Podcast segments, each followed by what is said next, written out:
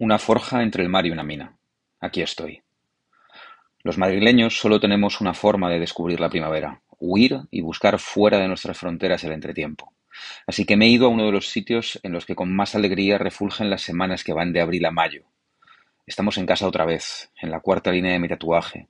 Estamos en Nueva York, que si me apuras, no es un lugar en el mapa, es casi más una quimera.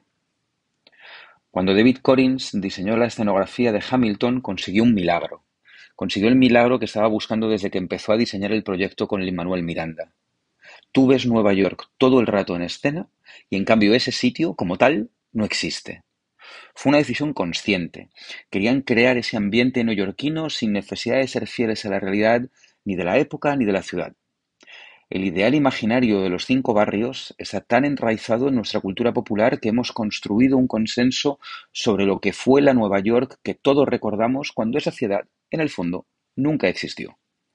Collins, Collins jugó con nuestra memoria y nuestras expectativas para llevar a las tablas de un teatro la sensación que yo tengo cuando paseo por Tribeca, que el decorado se está confundiendo con la realidad, que a fuerza de intentarlo, Nueva York se está convirtiendo en su propio ideal.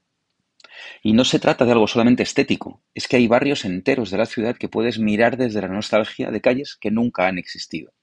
Todos tenemos por aquí la melancolía de aquello que nunca fue, pero que hemos imaginado tanto que ha acabado por ser verdad.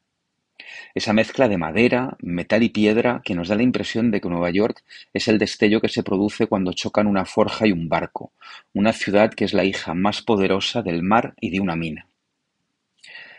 El bacon brilla a oscuras, me he comido una hamburguesa perfecta. Lo de la nostalgia de un pasado que no existe y los ideales que acaban por, convertirse en la realidad, te lo puedes acabar comiendo. Yo lo hice en el Village, bajando las escaleras que llevan al sótano oscuro de Fort Charles Prime Rib cuando mordí su hamburguesa y no supe si ese bocado era verdad, era un recuerdo o estaba soñando. Aquí en Nueva York me he comido un par de las mejores hamburguesas de mi vida y no esperaba que ésta pudiese fascinarme tanto como lo hizo. Tienes que venir y pedirla con bacon y huevo. Tienes que venir y pedir además el mac and cheese con trufa y las patatas fritas. Tienes que venir y comerte la tarta de chocolate y el bocadillo de ternera que sirven con jugo de carne para que sumerjas dentro el pan. Tienes que venir sobre todo a pegarle un bocado a la hamburguesa y notar en ese mismo instante cómo Nueva York ha conseguido hacer realidad un pasado que quizá no existe, pero que todos sabemos reconocer cuando lo mordemos. Y es perfecto, porque lo hemos construido para que lo sea. Yo me tomaba otra ahora mismo.